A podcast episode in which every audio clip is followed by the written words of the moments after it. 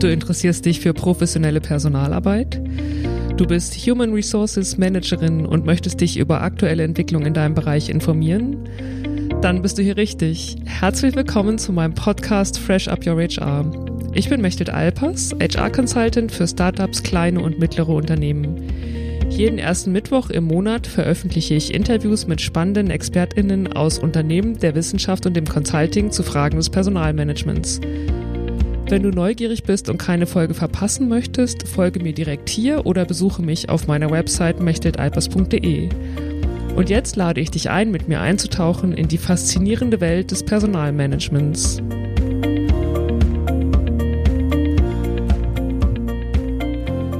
Das Thema heute ist People Management für Startups. Ab welcher Größe sollten sich Startups um das Thema kümmern? Warum ist People Management für Startups eigentlich wichtig? Und was sind die ersten Schritte? Wie immer habe ich mir eine kompetente Gesprächspartnerin eingeladen, mit der ich dieses Thema besprechen möchte. Das ist Caroline Oswald. Herzlich willkommen, Caroline. Hallo. Ja, toll, dass du heute mein Gast bist und dass wir beide über dieses Thema People Management für Startups sprechen können. Sehr gerne. Du bist selbstständige HR-Managerin Du unterstützt Startups dabei, ihren HR-Bereich aufzubauen. Und deine These ist, es ist erfolgsentscheidend für Startups, People-Themen frühzeitig anzugehen. Darüber möchte ich gleich ausführlich mit dir reden, wie du zu dieser Aussage kommst. Und ich möchte auch ein bisschen mehr wissen über deinen Hintergrund. Du hast selbst in einem schnell wachsenden Startup gearbeitet, hast dort den HR-Bereich aufgebaut und warst auch bei einer der größten, kann man glaube ich sagen, Beratungsfirmen, die auch im Bereich People Management wichtig sind. Bevor wir aber intensiver in das Thema einsteigen, meine Frage an dich. Wer ist Caroline Oswald und wie bist du die geworden, die du bist? Sehr gerne. Ähm, ja, also ich bin, ähm, wie du schon gesagt hast, seit 2018 ähm, als äh, selbstständige HR-Managerin ähm, unterwegs. Das heißt, ich ähm, berate ähm, oder begleite Startups im Aufbau ihrer Personalabteilung. davor war ich sechs Jahre bei Westwing Home and Living, der, der Internetplattform für Möbel und Wohnaccessoires. Ähm, ich bin da dazugekommen, kurz äh, nachdem sozusagen die große Investitionsrunde abgeschlossen wurde und äh, das große Wachstum begann. Ähm, es war ein sehr, sehr schneller äh, Recruiting-Prozess, muss ich sagen. Ich hatte einen, einen Anruf äh, des Geschäftsführers. Wir haben Sonntagnachmittags nett geplaudert ähm, über das, was Westwing vorhat. Äh, ich war zwei, drei Tage später vor Ort ähm, und habe die Woche drauf montags dann ähm, dort begonnen. Damals waren es 50 Mitarbeiter, die Westwing hatte. Wir sind relativ schnell auf äh, 350 äh, gewachsen, etwa in einem Dreivierteljahr, ähm, in ganz vielen unterschiedlichen Bereichen der Firma. Und ähm, genau, das, das war so meine, meine erste Zeit bei Westwing. Da davor war ich äh, fünf Jahre bei der Boston Consulting Group ich habe als Career Development Coordinator angefangen, ähm, also habe dort die ganzen ähm, Beförderungsprozesse der äh, Seniorberater betreut, ähm, bin dann nach München, habe äh, Recruiting gemacht, überwiegend für Ingenieure. nach zwei Jahren konnte ich dann sozusagen von vom, vom Anfang der, der, des, des, des Personallebenszykluses ähm, an das Ende wechseln, indem ich mich um die ganzen Alumni äh, gekümmert habe. Ähm, in Beratungen ist es ja doch üblich, sich auch ähm, um die ehemaligen Mitarbeiter sehr intensiv zu kümmern, weil sie zum einen ähm, quasi direkt auf Kundenseite wechseln, also bei den Kunden und damit wieder potenziellen ähm, Projektauftraggebern sitzen. Ähm, zum anderen fand ich es sehr spannend, wie sehr und intensiv doch der Austausch zwischen Beratung und Industrie ähm, stattgefunden hat. Also sei es, ähm, wenn Studien geschrieben wurden, dass man ähm, sich da nochmal wirklich den reellen Input geholt hat oder umgekehrt auch, dass, äh, dass die, äh, die, die ehemaligen Kollegen, die jetzt in der Industrie sitzen, ähm, nochmal über quasi das Netzwerk, das BCG-Netzwerk zum einen Wissen, aber auch ähm, einfach Kontakte ausgetauscht werden. Ähm, kennst du einen, der in dem Bereich arbeitet, weil ich möchte in, äh, in dem Bereich ähm, meine Abteilung weiterentwickeln, mit wem kann ich denn da mal drüber reden? Also das war so das, das Kernthema ähm, bei, bei dem Thema Alumni. Mhm. Genau, ganz früher habe ich mal BWL studiert, ähm, habe auch einen Master in HR gemacht. Also das war irgendwie relativ früh schon klar, dass ich ähm, Richtung HR gehe. Ähm, irgendwie hat mich das immer fasziniert mit mich mit Menschen auseinanderzusetzen, ähm, wie sich Organisationen durch den Einfluss von Mitarbeitern entwickeln, welche Kultur es da gibt, ähm, wie man, ja, wie wichtig eigentlich die Bedeutung von Mitarbeitern im Unternehmen ist und ohne die es nur so bedingt funktioniert, ein erfolgreiches Unternehmen zu führen oder zu, ähm, zu haben. Oder um es klar zu sagen, gar nicht. Oder gar nicht, genau. Und ähm, ja, und gleichzeitig auch, wie einfach es manchmal ist, einfach äh, durch äh, mit, mit, ich sag mal, zufriedenen Mitarbeitern ähm, einfach eine, eine ganz andere, einen ganz anderen Output ähm, zu bekommen. Also das, das hat mich irgendwie im Studium schon fasziniert und ähm, ich war dann äh, bei BMW, ähm, habe dort Praktikum gemacht, auch meine Diplomarbeit geschrieben und ähm, ja, da, damals war ich im Change Management, also so im, im, in, in, in, Workshops mit dabei, wenn es irgendwie auf irgendwelchen Projekten brodelte und man ähm, erstmal ein Grundverständnis von, wie kommunizieren wir denn eigentlich und was ist denn hier jetzt eigentlich das Thema und ähm, wie kriegen wir das gelöst. Ähm, das fand ich äh, ja einfach unheimlich spannend und bin da irgendwie dabei geblieben also, ähm, und habe es auch nie bereut. Hm. Ja, total, total spannender Lebenslauf, finde ich. Auch so von, von BCG zu Westwing und dann in die Selbstständigkeit. Ja. Mich würden noch mal die Übergänge interessieren. Also wie bist du dann von der Boston Consulting zu Westwing gekommen? Das Wie hast du schon gesagt, aber was hat dich bewogen äh, zu wechseln? Weil viele, also für viele ist ja gerade mit deinem Hintergrund, also BWL, Schwerpunkt Personalmanagement, ist dann ähm, Boston Consulting so das Nonplusultra. Ja, also ich war ja nicht auf der Beraterseite, sondern sozusagen auf der, auf der internen Seite. Also ich habe ähm, dort, ähm, also zum Beispiel im Recruiting, also Hochschulmarketing für, ähm, für, für BCG gemacht. Also ich war an den Unis und habe ähm, quasi den Studenten ähm, ja, BCG vorgestellt, sie für BCG ähm, begeistert, was für einen BWLer natürlich, wie du gerade gesagt hast, das äh, natürlich der klare Weg war. Ähm, allerdings habe ich zum Beispiel die ähm, Ingenieure ähm, betreut oder verantwortet. Das heißt, äh, BCG hat über die Hälfte seiner Berater ähm, aus, also es sind keine klassischen BWLer, sondern eben alles andere. Ähm, also ganz exotisch wären dann auch Musikwissenschaftler äh, oder äh, was war denn das noch? Irgendwelches exotische, also wirklich ganz bunt gemischt. Natürlich sind da auch viele Wirtschaftsingenieure, Wirtschaftsinformatiker gewesen, aber ähm, nichtsdestotrotz gab es eben ganz viele auch nicht aus den klassischen ähm, Studienbereichen kommenden. Und bei den Ingenieuren steht einfach immer erstmal ähm, das, äh, die Motorenentwicklung bei BMW auf dem, auf dem Fahrplan oder ähm, ja, ich drehe an irgendwelchen Schräubchen.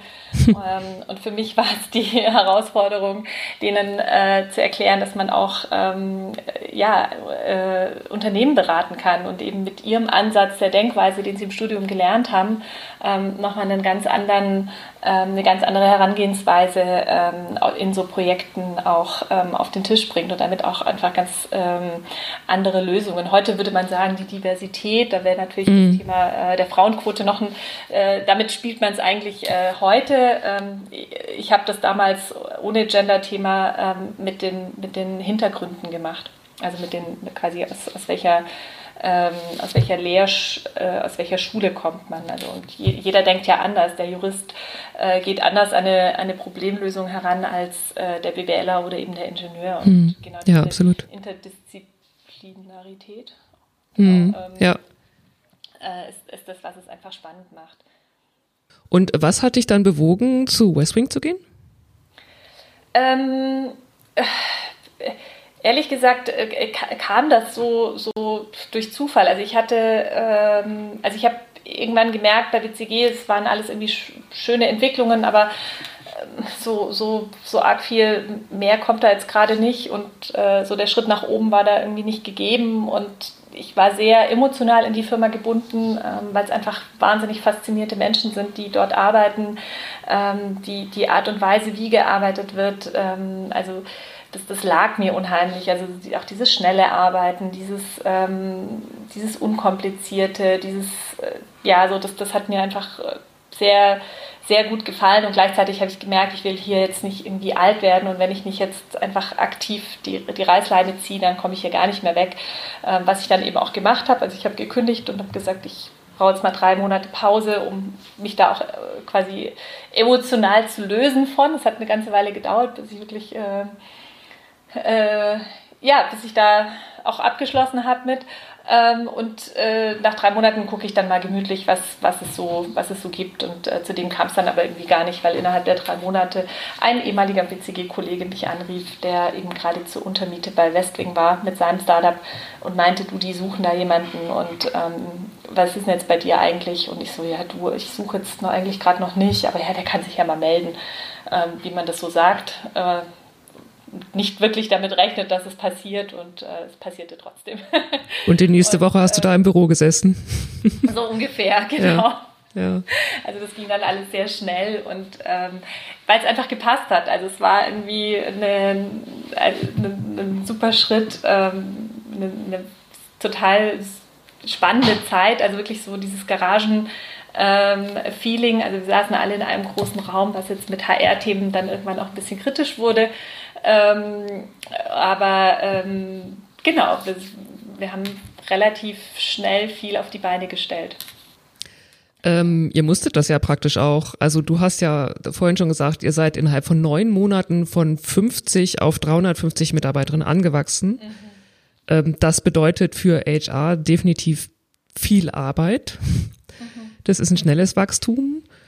Und was mich interessieren würde, was waren für dich da so die größten Herausforderungen? Also was waren deine Schritte? Du hast da angefangen, es waren 50 Mitarbeiterinnen da, das Wachstum stand an und was hat dich am meisten beschäftigt?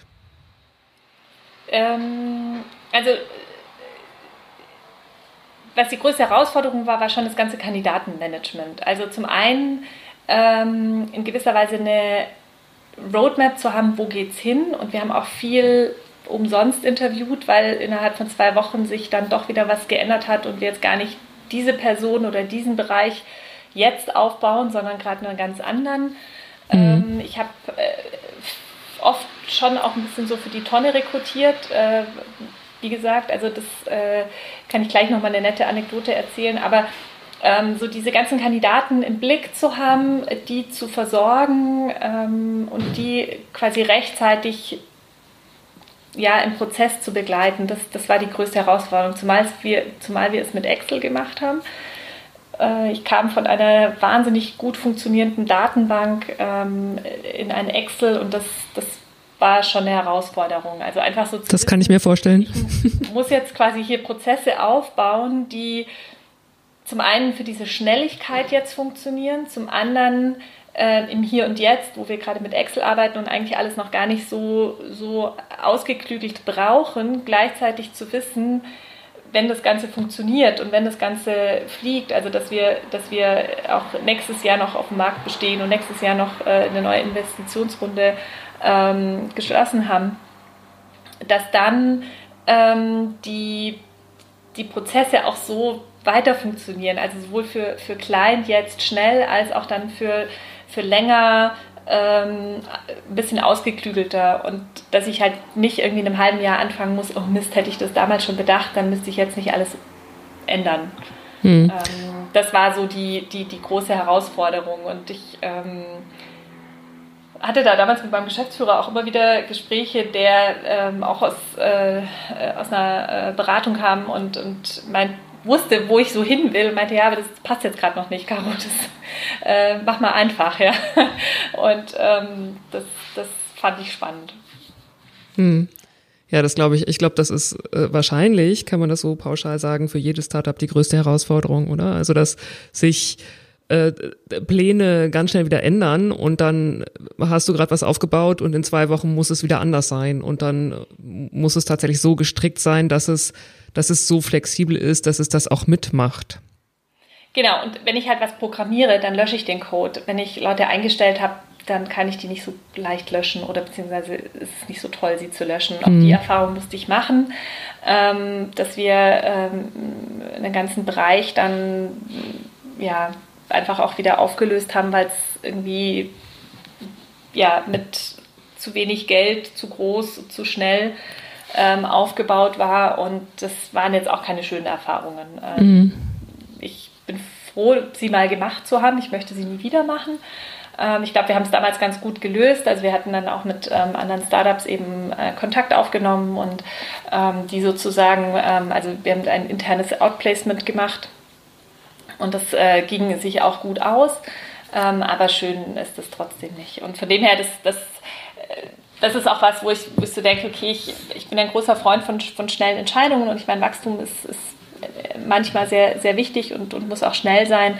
Ähm, ich wünsche mir nur, dass das und ich glaube, das ist inzwischen auch ein bisschen anders als, als damals, ähm, dass man sich schon so ein bisschen überlegt, wo, wo soll denn die Reise wirklich hingehen und am Ende sind es halt auch Menschen und die, die ja auch irgendwie ihr Leben haben und das bewerkstelligen müssen. Also von dem her, ähm, da würde ich, glaube ich, nicht mehr auf jeden Zug aufspringen oder für, für ich sag mal, es hängt auch ein bisschen immer davon ab, wer, wer da investiert und mhm. ähm, wie nachhaltig das dann ist. Mhm. Das, ähm, genau.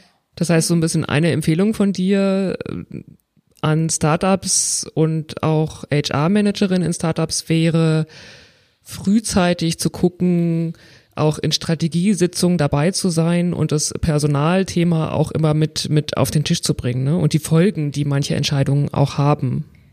Genau, ich, also vor allem die Folgen. Und mhm. ähm, ich meine, jetzt, jetzt wann, wann war, war es damals einfach, glaube ich, also ich meine, es war 2011, ähm, da kam so der, der Startup-Boom in, in München an und das war irgendwie alles wow, spannend und toll. Und ich glaube, das ist inzwischen auch, ähm, oder die Erfahrung, die ich jetzt äh, mache, wenn ich jetzt so meine, äh, meine Startups so anschaue, dann, dann, geht es alles ein bisschen ruhiger zu und was gut ist. Also einfach nicht mehr so in diesem ganz schnellen Loslaufen und sich selber überholen. Also man hat inzwischen Gott sei Dank die Zeit, nochmal innezuhalten und zu überlegen, passt es und, und geht es in die richtige Richtung.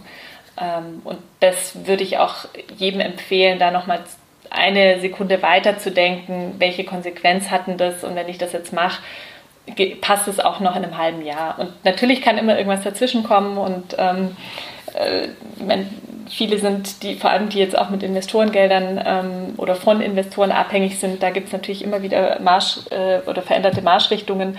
Ähm, das, das ist ganz klar.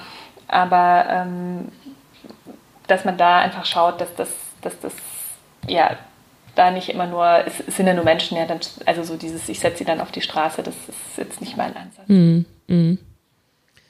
Du hast im Vorgespräch äh, erzählt, dass so eins der Themen, die dich am meisten gefordert haben, die Urlaubs- und Krankentage waren. Ja. Da musste ich erstmal auch ein bisschen lachen und äh, dachte dann aber, ja klar, also das ist das, wie du es auch beschrieben hast, dass in, in Startups in der Regel sind die am Anfang sehr klein, es sind vielleicht zehn Leute, vielleicht sind es auch schon 20 Leute, alle kennen sich und alles läuft so und irgendwann wachsen sie und ähm, dann weiß man nicht mehr, was eigentlich passiert ist, wer was mit wem abgesprochen ist und wo das einfach verzeichnet ist. Das war bei euch auch so, oder? Genau, also am, am Anfang, ähm, wenn man was gründet oder wenn man äh, sein, seine Idee vorantreibt, dann holt man ja den befreundeten ITler mit rein und den, der irgendwie Marketing kann, dann grast so seinen Freundeskreis ab und ähm, ist ja eh von der Idee überzeugt und ähm, Urlaub, was ist das und braucht kein Mensch und äh, machen wir ja eh nicht. Ähm, krank sind wir auch alle nicht. Ähm, und, und, wie du gesagt hast, nach äh, irgendwann gibt es eine, Größe, da kommen dann so die ersten Externen mit rein, die natürlich nicht von dieser Grundidee da so, so völlig begeistert sind. Für die ist das vielleicht auch einfach nur ein Job, ähm, für den sie bezahlt werden. Und die wollen natürlich Urlaub haben und die sind vielleicht auch mal krank. Und ähm, ich habe dann äh, die Ehre gehabt, äh, ich glaube, anderthalb Jahre Urlaub nachzurekonstruieren, weil dann eben irgendwann auch mal jemand gegangen ist und sagt, naja, ich habe ja aber doch noch äh, meine ganzen Urlaubstage, die mhm. ich jetzt ausbezahlt bekommen haben oder ähm, ich bin halt jetzt einfach schon früher weg, wo wir so uns irgendwie überlegt haben, hm, ja, wie viel sind denn das ja, weiß ich auch nicht. Und, äh, und das war dann wirklich mühsam. Also das, äh, das ist wirklich was, was ich ähm, je, wirklich jedem einbläu, mit dem ich in Kontakt bin, schreibt Urlaubstage auf, macht es wirklich. Weil es ist äh, vielleicht bei 20 kriegt man es auch noch mal hin, aber ähm, wir sind ja dann so wahnsinnig schnell gewachsen und wir haben es echt kaum hingekriegt. Und ich meine, ich kann mhm. ja nicht irgendwie ein Jahr, also einfach 30 Tage den Leuten gut schreiben. Das, das mm. funktioniert ja eben auch nicht. Mm. Ähm, genau, also das ähm, äh, ist definitiv auch gerade, wenn man sich äh, wieder von der Person trennt oder äh, eben da der, der, Mitarbeiter gekündigt hat, dann, dann ist das einfach ein, ein, ein Thema, das dann aufkommt und ähm, da ist es gut, das irgendwie einfach dokumentiert zu haben und nicht mhm. aus, aus Misstrauen, sondern eher aus einer, aus einer Klarheit heraus. Ja, das hattest du auch gesagt und das würde ich, würde ich absolut ähm, unterschreiben wollen, dass arbeitsrechtliche Themen in der Regel erstmal außer Acht gelassen werden und dann eben gerade im Exit-Management eventuell doch relevant werden. Und wenn man sich da nicht frühzeitig drum gekümmert hat, dann hat man da wirklich große Probleme. Ja, ja, also auch eben Arbeitsverträge oder so, dass die einfach auch sauber geschrieben sind. Und mhm. klar kann man sich die irgendwie zusammenstückeln oder nimmt im Zweifel den von seinem alten Arbeitgeber, aber ähm, also gerade in der, in der, im, im Arbeitsrecht tut sich doch auch ständig was und, und es gibt irgendwie jetzt gerade gab es ja wieder das ganze Thema Arbeitszeit, was in Startups ja auch mal so, ein, so, ein, so, ein, so eine, ja, so, ein, so eine, wie sagt man da, ähm, so ein Thema ist, weil, weil man natürlich nicht auf die Stunden achtet und gleichzeitig gibt es aber auch ein Arbeitszeitgesetz, an das man sich schon auch halten muss und jetzt mhm. kann man mhm. natürlich sagen, wo kein Kläger, da kein Richter, nur wenn dann was passiert, dann, also ich muss wenigstens wissen, wo trete ich über die Grenze und bin ich mir dessen bewusst und was sind die Konsequenzen, die es haben könnte und gehe ich mhm. dieses Risiko ein. Also mhm. das ist, glaube ich, ich bin kein Freund von äh, ständig, aber du darfst es nicht, weil nach Paragraph so und so äh, geht es nicht. Ähm, das, das ist nicht mein, meine Absicht, ähm, die ich da reinbringe, sondern mehr bist du dir bewusst, wenn du es so machst, dass das und das passieren kann. Mhm. Meistens trennt man sich ja auch im, im, im, Friedlichen oder kriegt das irgendwie gut geregelt. Nur wenn es dann wirklich mal zu, einer, zu, einer, ähm, ja, zu einem Rechtsstreit kommt, egal in welchem Thema, ähm, wäre ich da gerne einfach als, als wer auch immer als Verantwortliche einfach darauf vorbereitet. Also dass es mich nicht aus heiterem Himmel trifft. Mhm. Das klingt nach einer spannenden und auch sehr arbeitsintensiven und aufregenden Zeit, die du bei Westwing hattest. Du hast dann. Ging damals noch gut ohne Kinder. genau, darauf wollte ich jetzt kommen. Du hast dann den Schritt in die Selbstständigkeit gemacht und das mhm. hatte auch was mit deinen Kindern zu tun. Genau, ich, ähm, also ich äh, bin äh, quasi nach meiner oder während meiner zweiten Elternzeit ähm, habe ich gemerkt, dass, dass ich einfach doch äh, nochmal mehr Flexibilität im, im Arbeitsalltag möchte. Ähm, das war noch zu Zeiten vor Corona, wo ähm, ich sag mal Homeoffice zwar schon mal irgendwie war, aber so das ganze Thema, wann arbeite ich und, und wie, also wie arbeite ich, äh, war, war noch nicht so. Es war noch eine sehr, ich sag mal, fokussierte Präsenzkultur, obwohl wir ein Startup waren. Ähm, und ähm, genau, und ich habe gemerkt, dass, dass ich einfach äh, mehr Flexibilität möchte, ähm, und aber auch mehr Abwechslung und ähm, habe die Zeit genutzt, in der Elternzeit eben die Selbstständigkeit aufzubauen.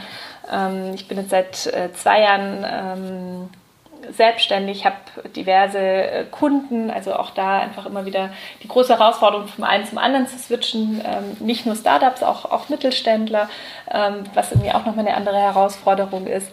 Ähm, aber ich bin sozusagen meine eigene Herrin und kann sozusagen alle Bälle ganz gut jetzt in der Luft halten und habe nicht so immer das Gefühl, jetzt ist es 15 Uhr, ach du gehst schon wieder, ähm, sondern mhm. ähm, es, es, geht ums Ergebnis. Und das ist was, was glaube ich jetzt gerade in der Corona-Zeit, ähm, glaube ich in vielen Unternehmen auch äh, deutlich geworden ist, dass es nicht darum geht, wie lang sitzt jemand an seinem Schreibtisch, sondern welches Ergebnis liefert er ab. Und ähm, ob er dafür jetzt 40 Stunden braucht oder 42 oder nur 35, ähm, das, äh, ja, also das, das wäre mein großer Wunsch, dass man in Zukunft nicht mehr nach äh, Stunden bezahlt, also, sondern eher nach, nach Ergebnis. Mhm. Und, ähm, und da einfach äh, schaut, wie ja, wann und wo äh, ist, ist, mir egal, es geht nur um das, das, das Ergebnis. Hm, das höre ich auch. Also ich beobachte das auch, dass sich das wirklich radikal verändert hat, auch in Unternehmen, wo das überhaupt nicht vorstellbar war, wo jetzt aber diese Denke da ist und ich glaube, sich auch nach Corona noch halten wird. Das ist wirklich ähm, ein, ein, wenigstens ein positiver Effekt von Corona meine, da bleibt auch viel auf der Strecke, wenn man zu viel zu Hause arbeitet. Ähm, also das, äh, ich, ich, glaube, so eine Mischform ist gut. Und ähm, also ich, ich bin jetzt mal, ich sag mal, vor Corona auch regelmäßig bei meinen Kunden geblieben, als gerade im HR ist es doch schon auch wichtig, es ist einfach ein, also People-Thema. Also man, man, es geht um die Menschen und ähm, man, man muss mit den Menschen in Kontakt sein, um, um einfach da auch äh, finde ich, eine gute Arbeit abzuliefern. Und ähm, ich habe das auch in meinen früheren, also ganz viel, äh, ganz viele Themen war Vernetzung und, und einfach hinhören und was sind denn die Themen und wo, wo, wo drückt denn der Schuh und das, und das zwar und das auf allen Ebenen, also sowohl der Geschäftsführer, der irgendwie das Vertrauen hatte, mit mir über die Themen offen zu sprechen, als auch der Praktikant. Und ähm, das, das fordert natürlich ähm, viel Vertrauen, aber auch, also für mich auch, ähm, also so eine Grundlage natürlich auch, dass man, ähm, dass man ähm, ja die Verschwiegenheit äh, ganz, ganz oben hinschreibt. Und auch wenn irgendwie man äh, mit dem CEO über diverse äh, Entwicklungen gesprochen hat und dann beim Mittagessen ähm, sitzt, damit nicht natürlich gleich rausplatzt, sondern mhm. auch für sich behält. Und, mhm. Ähm, genau. Du hast eben gesagt, dass. das ist alles gut. Das ist ähm, finde ich total spannend, weil da geht es ja auch um die Rolle von, von HR in, in Startups und das ist ja, wie du gesagt hast, also wie du geschildert hast, häufig eine Rolle, die dann irgendwann eingeführt wird, wenn vielleicht so 50 Mitarbeiterinnen da sind. Und ich glaube, dass es auch nochmal ganz besonders ist, weil es eben so eine Rolle ist, die eben zwischen zwischen Geschäftsführung und Mitarbeiterin ist, weil du hast, du bekommst von beiden Seiten vertrauliche Informationen ähm, die willst du auch bekommen und du darfst sie aber nicht weitergeben. Das heißt, du kannst nicht, wie jetzt zum Beispiel die Fachbereiche, immer beim Mittagessen über dein, deine Themen reden, sondern ja. du redest über ganz andere Themen. Also du redest eigentlich nie über deine Themen. Das ist etwas, was ich mitbekommen habe in meiner Laufbahn, dass das gerade viele junge HR-Managerinnen, die gerade so starten, dass das für die eine große Herausforderung ist. Also nie so einen Sparringspartner zu haben, wo sie wirklich mal die Themen durchgehen können. Also deswegen finde ich das, äh, finde ich das einen absolut wichtigen Aspekt. Ich würde gern noch ja. ähm, zurückkommen auf das, was du vorher gesagt hast. Du hast gesagt, du bist nicht nur für Startups da, sondern auch für Mittelständler. Mhm. Was sind da für dich die größten Unterschiede? Ähm, also es ist, also wenn, wenn ein, ein mittelständisches Unternehmen auf mich zukommt, dann haben sie meistens, also sind sie ja schon ein paar Jahre auf dem Markt, sind auch erfolgreich, sind vielleicht familiengeführt ähm, und haben bisher eigentlich nur ihre Abrechnung gemacht, also ihre, ähm, ihre Gehaltsabrechnung und merken jetzt, dass äh, es ja doch auch noch andere Themen gibt, die man angehen könnte ähm, und wollen das jetzt auch irgendwie angehen. Und es ist irgendwie ganz spannend zu sehen, wie so ähm, manchmal mit vielleicht einem, einem, neuen Geschäftsführer oder manchmal auch mit ähm, ja, einfach einem Generationenwechsel ähm, da irgendwie so eine neue Dynamik reinkommt. Natürlich haben, haben die dann auch ähm, inzwischen jüngere Mitarbeiter, ähm, also die, die einfach das auch fordern. Ähm, und was da so die Herausforderung ist, ist so ein bisschen dieses, dieses Alteingesessene aufzubrechen ähm, und so das neue, dynamische, sage ich mal, reinzubringen. Und das ähm, ist manchmal gar nicht so leicht, ähm, aber ähm, glaube ich ganz, ganz wichtig, um, um einfach auch auf dem Markt ähm, weiterhin bestehen zu können. Ich habe ähm, da jetzt auch mit äh, vier weiteren äh, ganz interdisziplinären ähm, Beratern ein, eine Art Netzwerk gegründet. Wir, wir nennen uns die KMU-Mutmacher, ähm, weil wir sagen, es kostet gerade für die, für die Mittelständler oder Familienunternehmen auch Mut, sich da ähm, äh, zu öffnen für. Und ähm, das ist natürlich ein großes Thema, das Thema Digitalisierung. Das äh, gibt es im HR natürlich auch, aber auch in, ähm, wie, wie kann ich mein Unternehmen da auch ähm, weitersetzen ähm, und, und auch welche Innovation brauche ich und ähm, ja, wie, wie kriege ich das alles äh, für die nächsten Jahre da auch gewuppt. Und das äh, ja, macht unheimlich Spaß, da äh, auch die Fühler auszustrecken und ähm, eben mit den Unternehmen ähm, da ja, sich weiter, also einmal entwickle ich mich natürlich auch weiter, aber auch zu sehen, wie sich die Unternehmen dann auch, auch weiterentwickeln und da ähm, einfach neue Wege gehen. Hm. Ich glaube, die People-Themen bei KMUs sind auch stark getriggert durch den, den Arbeitsmarkt, ne? dass wir so einen starken Arbeitnehmerarbeitsmarkt haben. Das ist häufig der Anstoß, das ist meine Erfahrung, dass KMUs dann sich wirklich auch über People-Themen, die über Payroll-Management hinausgehen, Gedanken machen. Ja. Und dann. Wie halte ich sie? Genau, wie halte ich sie? Dann langsam die Fühler ausstrecken und gucken, ähm, was kann man da machen. Und das ist was, was du ja auch am, ganz am Anfang unseres Gesprächs gesagt hast, dass es häufig gar nicht so viel braucht. Also es braucht ja. häufig auch gar nicht das Riesenbudget, das ist ja meist die Angst auch, mhm. ähm, sondern es braucht ganz, ganz kleine Stellschrauben, die man so ein bisschen verstellt und dann kann man schon ganz viel damit erreichen und hat plötzlich Mitarbeiterinnen aller Generationen, die super zufrieden sind und am Unternehmensziel arbeiten. Ja, ja und auch, ähm, also oft ist es ähm, so das, das Hinhören auch. Also so zum einen den, den Mitarbeitern zuhören, also weil oft haben die immer gute Lösungen schon parat, mhm. wie man was auch verändern kann aber das auch schon systematisch machen. Also ich bin ein großer Freund von ähm, regel, regelmäßigen Feedbacks, äh, von, von auch so ja, Jahresgesprächen, um einfach ähm, Dinge auf den, also die Plattform zu bieten oder die Möglichkeit oder die Zeit zu bieten, ähm, Dinge zu besprechen und jetzt nicht zwischen Tür und Angel oder mal in einem, in einem äh, quasi in einem, in einem, Termin, wo es um ein Projekt geht, noch am Ende, ja, und wie geht es dir eigentlich, ähm, sondern das wirklich zu institutionalisieren.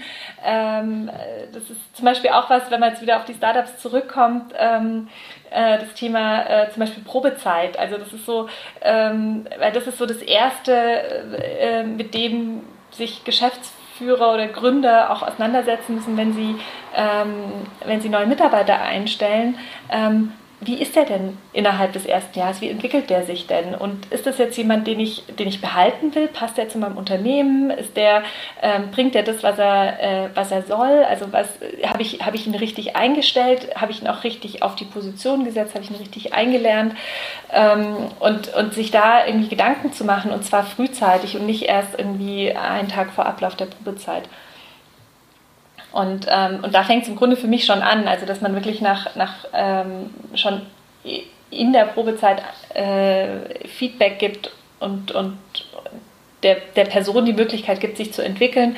Und das zieht sich dann über die Jahre hinweg. Also, dass man das einfach regelmäßig macht. Was sind deine Themen? Wo willst du dich weiterentwickeln? Brauchst du irgendwie eine Schulung, die dich da qualifiziert? Oder ähm, wie sieht es dann natürlich auch mit den nächsten Schritten und so weiter aus? Und möglichst nicht gekoppelt an die Gehaltsverhandlung. Das, das ist was, was ich häufig erlebe, dass die, die Jahresgespräche, also ich bin, bin der festen Überzeugung, dass man den Turnus sowieso schneller machen muss, also nicht, nicht einmal im Jahr, sondern wie du es auch gesagt hat, hast, öfter in Schleifen und dann eben nicht äh, ein Feedback gekoppelt an, an Gehaltsverhandlungen, weil wenn ich ein Feedback gebe und dann gleichzeitig ähm, das, das Gehalt verhandle, dann habe ich keinen keinen offenen Mitarbeiter vor mir sitzen, sondern jemand, der halt guckt, dass er sich am besten darstellt, um eben ein höheres Gehalt zu bekommen. Und das ist etwas, was ich häufig beobachte, dass das noch gekoppelt wird. Total, ja. ja. Also ich finde eh, also das ganze Thema Gehalt finde ich ja eh auch ein, ein, schwieriges, vielleicht weil ich eine Frau bin, aber ähm, da, da wünsche ich mir auch vielleicht einen Automatismus. das wäre manchmal leichter. Ja, also zumindest kann man ähm, kann man immer sowas überlegen, dass man sagt, okay, für bestimmte für bestimmte Bereiche, bestimmte Positionen gibt es so ein Range, ne? Also dass der festgelegt ja. ist und auch veröffentlicht ist. Das wird ja in anderen Ländern ja. durchaus gemacht. Ähm, das wird hier selten gemacht, aber das finde ich gar keinen schlechten Ansatz, weil eben wie du gesagt hast, ich bin eine Frau, vielleicht ist das auch typisch für eine Frau. Das habe ich auch als ähm, HR-Business-Partnerin erlebt, dass ich Vorstellungsgespräche geführt habe und in der Regel Frauen sagen, ja, naja, also wäre ja irgendwie schön, wenn ich das kriegen könnte, aber eigentlich ist es mir viel wichtiger, dass das Team cool ist und das auch Spaß macht. Mhm. Und was mache ich als Arbeitgeber dann? Ich nehme natürlich das Niedrigste. Also wieso, wieso sollte ich auch dann das höhere Gehalt bezahlen? Ne? Also wenn, wenn sie so auch glücklich ist und natürlich macht ihr das Arbeiten bei mir Spaß, ähm, wieso sollte ich dann das, das Gehalt zahlen, ähm, was sie ursprünglich gesagt hat, was sie dann aber so runtergelevelt hat?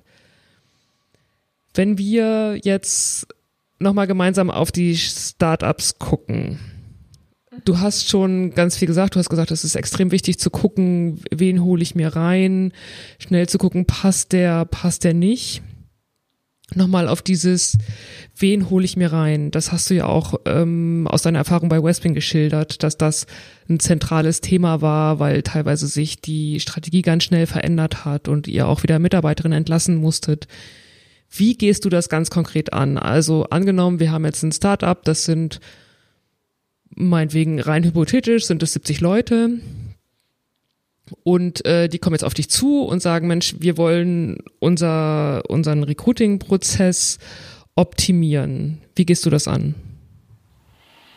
Ähm, also ich, natürlich äh, schaue ich mir erstmal äh, an, was, was, was ist denn da jetzt im Grunde schon da, wie haben sie es bisher gemacht ähm, und äh, was lief gut und wo, wo gab es äh, irgendwelche Fallstricke oder ja, also gibt es Ecken und Kanten. Und ähm, ich also im Recruiting ist Zeit ein, ein großer Faktor, also dass man einfach schnell ist, äh, dass, dass ähm, gerade für bestimmte Positionen ähm, die Kandidaten doch, doch sehr schnell auch wieder ähm, quasi nicht mehr verfügbar sind.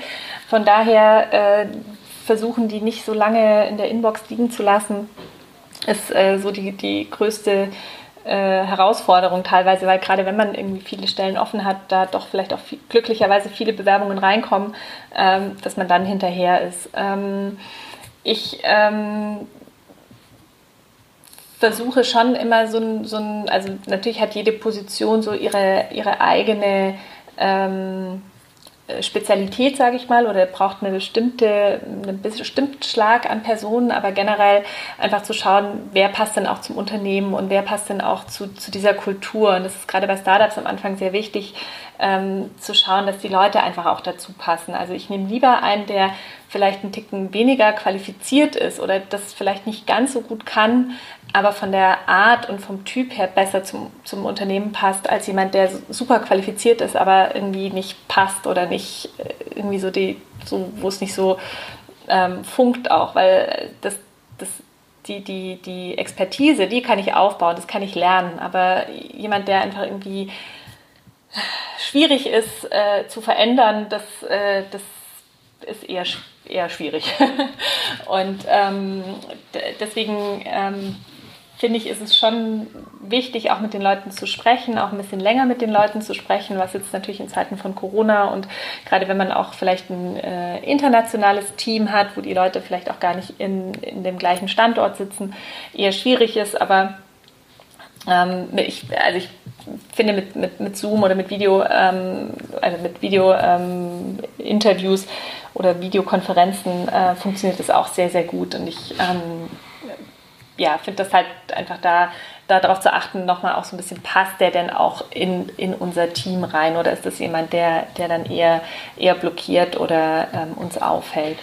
Ähm, Wichtig ist auch einen Überblick über seine Kandidaten zu haben. Also nicht, dass man dann irgendwann ähm, nach einem halben Jahr merkt, oh, da wartet einer eigentlich noch auf seine Rückmeldung. ähm, und das kann man jetzt mit einem Excel machen, das kann man aber auch mit, einer, ähm, mit einem ATS machen, also mit einem ähm, Bewerbermanagementsystem. Da gibt es ja Gott sei Dank inzwischen auch diverse Start-ups, die sich um HR Software kümmern und das Ganze ein bisschen ähm, ja, flotter, schicker, leaner ähm, machen, als das noch vor ähm, knapp zehn Jahren der Fall war. Zum Glück.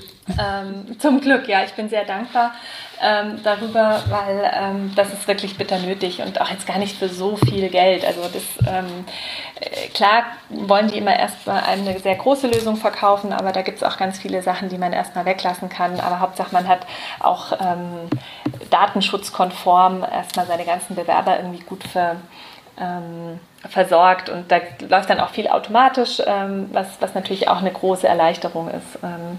Und ähm, jetzt hatte ich gerade noch einen Gedanken. Genau, was auch wichtig ist, gerade ähm, je nachdem, wer sich um das Recruiting kümmert, also ähm, ob das jetzt vielleicht am Anfang auch ein Praktikant eher ist, der nach drei, vier, fünf, sechs Monaten wieder weg ist, oder ob das ähm, jemand externes ist oder so, dass, dass halt die Daten nicht an einer Person hängen, sondern an einem ähm, quasi im System drin sind und ähm, dort auch der ganze, die ganze Kommunikation eben auch ähm, dann gespeichert ist, sage ich mal.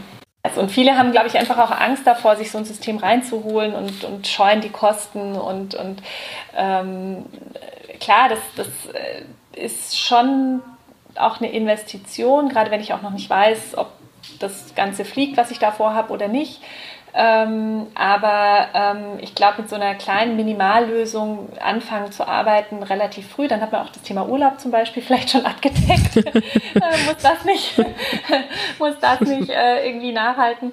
Ähm, das ähm, bietet sich schon an und man hat es einfach quasi so ein bisschen ja, einfach und sauber. Und auf vieles weist ein das System ja dann auch hin. Also das, äh, das ist ja auch das Schöne, dass die schon ähm, ganz viel Expertise eben auch sozusagen mit sich bringen und ähm, auch mal den einen oder anderen Prozess schon quasi aufgelegt haben. Den kann man dann anpassen, aber wenn man irgendwie so gar keine Ahnung hat, dann nimmt man halt das, was da standardmäßig vorgeschlagen wird. Und ab wie viel Mitarbeiterinnen würdest du ein Bewerbermanagementsystem empfehlen?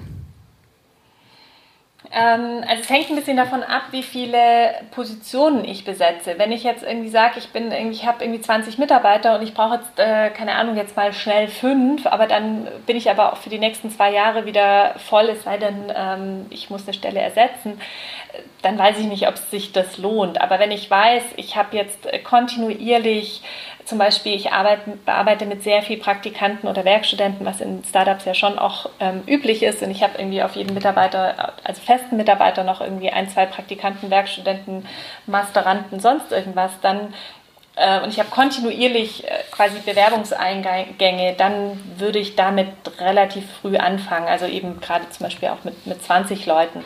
Ähm, wenn ich, ähm, wie gesagt, also wenn ich jetzt so eine Bewerbung im Jahr habe, dann kriegt man das auch so hin. Und dann mhm. kann man das auch über eine, über quasi äh, jetzt eine E-Mail-Adresse und äh, dann schon auch machen und dann ist es halt eine spezielle, also genau, muss man halt die Datenschutzverordnung mit anhängen und dem das dann auch nochmal sozusagen zu, zur, ähm, zur Freigabe schicken. Aber ähm, Genau, also aber wenn es halt wirklich regelmäßige äh, Kandidaten sind und immer wiederkehrende Stellenausschreibungen, ähm, dann erleichtert das die Arbeit ungemein. Wenn ich, wenn ich nicht irgendwie fünf Leute im HR habe. Wenn ich natürlich auch da sage, ich baue das Team auf und ähm, dann, dann kann sich da einer drum kümmern, ist, ist natürlich super. Wobei die Kosten für ein Bewerbermanagementsystem niedriger sind, als noch vier andere Leute einzustellen. Ich glaube, das ist Definitiv. dann die, die schlankere Lösung auf jeden Fall. Genau. Nee. Wir haben jetzt über Prozesse und Strukturen geredet im HR-Bereich. Also du sagst ja, das ist gut, möglichst früh damit anzufangen und hast es leidvoll erfahren, diese anderthalb Jahre Urlaub nachzukonstruieren. Das kann ich mir lebhaft vorstellen, wie das war.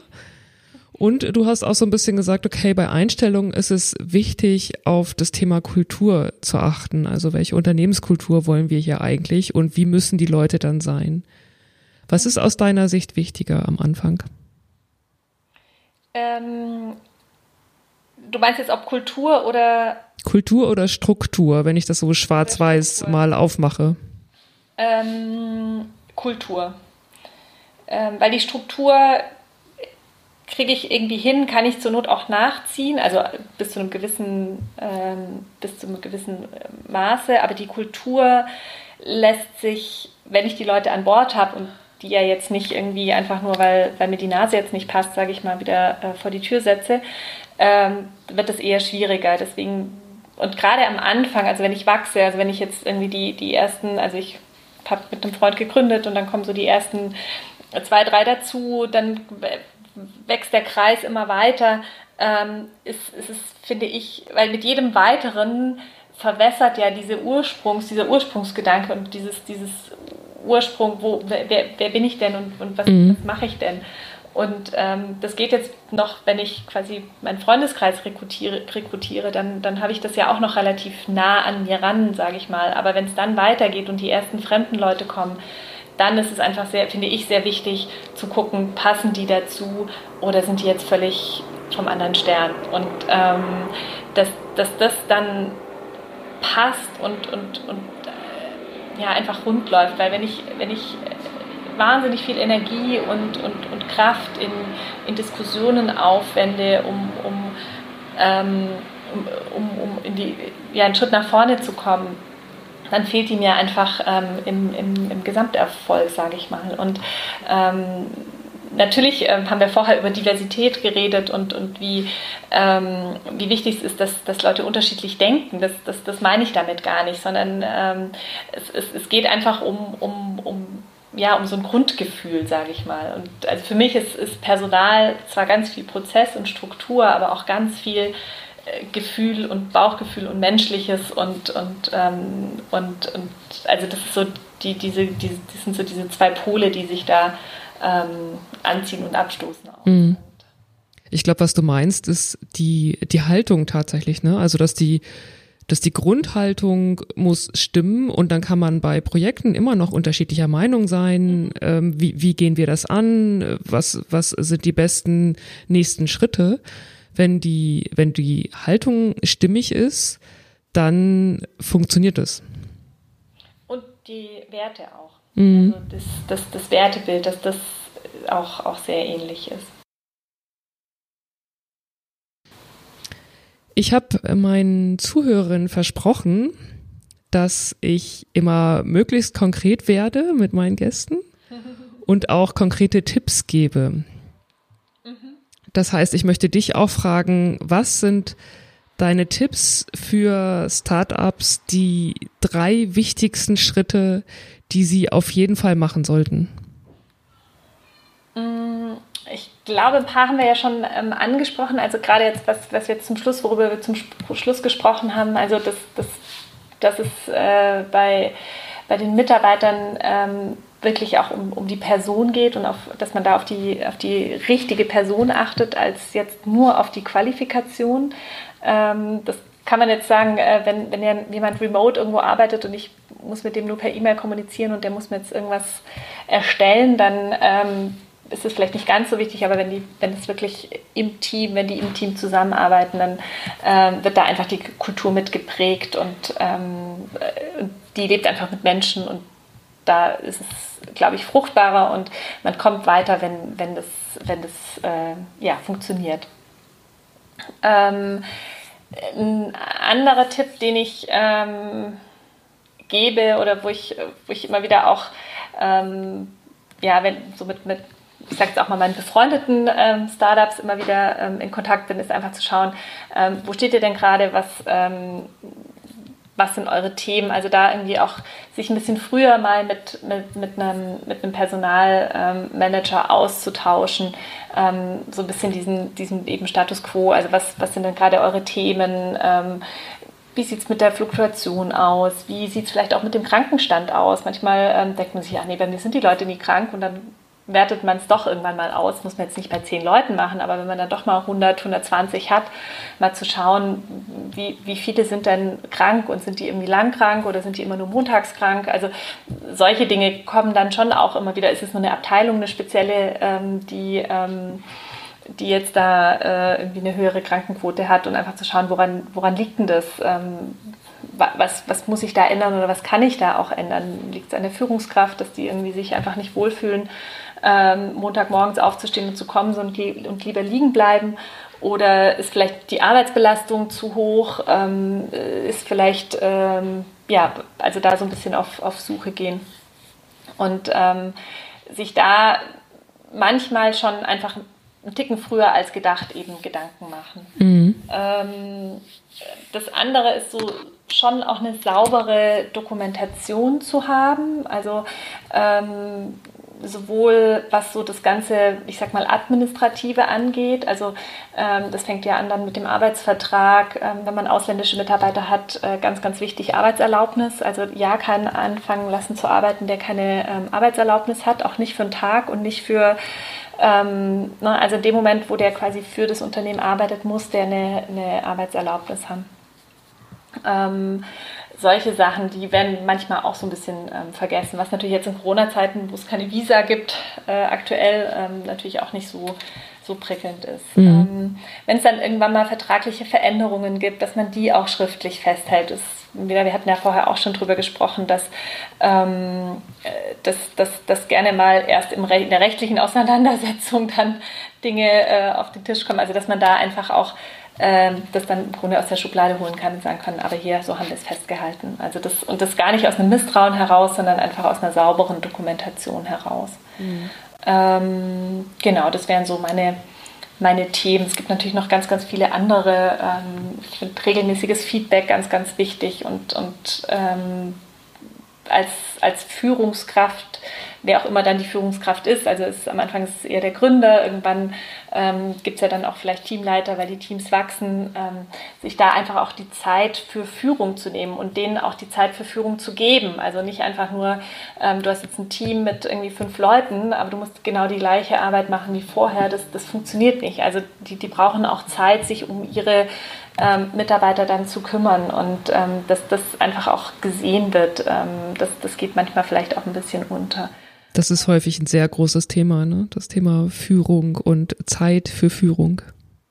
Ja. Oder auch wen mache ich denn zur Führungskraft? Mache ich den, mhm. der irgendwie von Anfang an dabei ist, weil er halt am längsten da ist?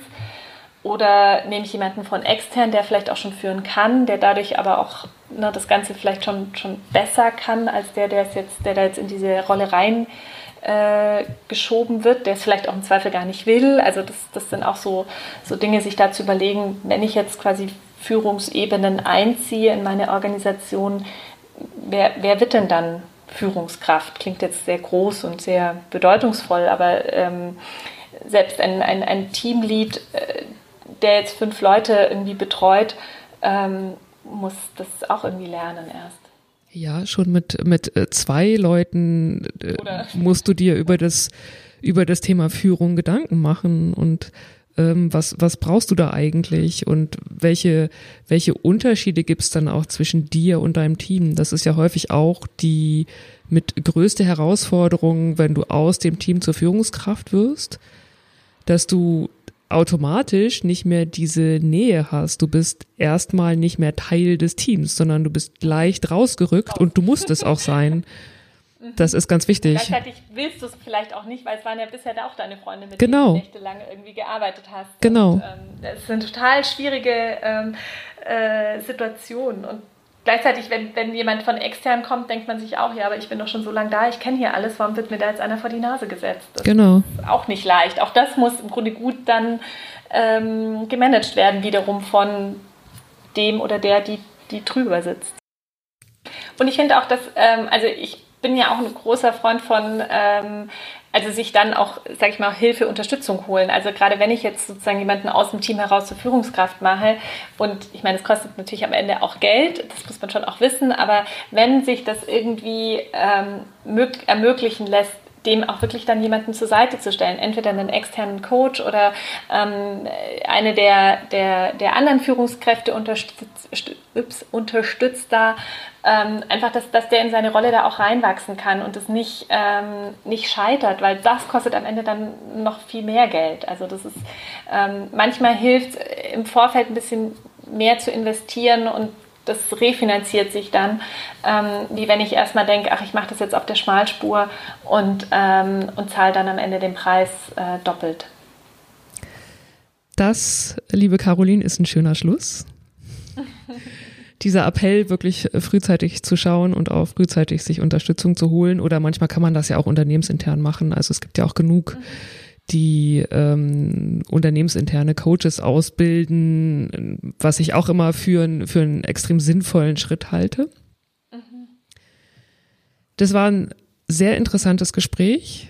Ich habe ganz viel gelernt über Startups, wie sie funktionieren, ähm, wie HR da von Anfang an eine gute Rolle spielen kann und gute Prozesse und Strukturen aufsetzen kann und gleichzeitig auch die Kultur mit im Blick hat. Vielen Dank. Gerne. Es hat mir sehr viel Spaß gemacht. Vielen Dank dir. Das war's für heute. Vielen Dank fürs Zuhören. Ich hoffe, ihr konntet aus dieser Folge ein paar Anregungen für eure Personalarbeit mitnehmen. Wenn ihr Fragen zu einzelnen Themen habt, die wir besprochen haben, oder wenn ihr selbst von euren Erfahrungen erzählen möchtet oder vielleicht auch jemanden kennt, der wertvolle Erfahrungen und Tipps teilen möchte, meldet euch sehr gern bei mir unter hello at Ich freue mich auf euer Feedback. Für heute sage ich Tschüss, eure Mechtet Alpers.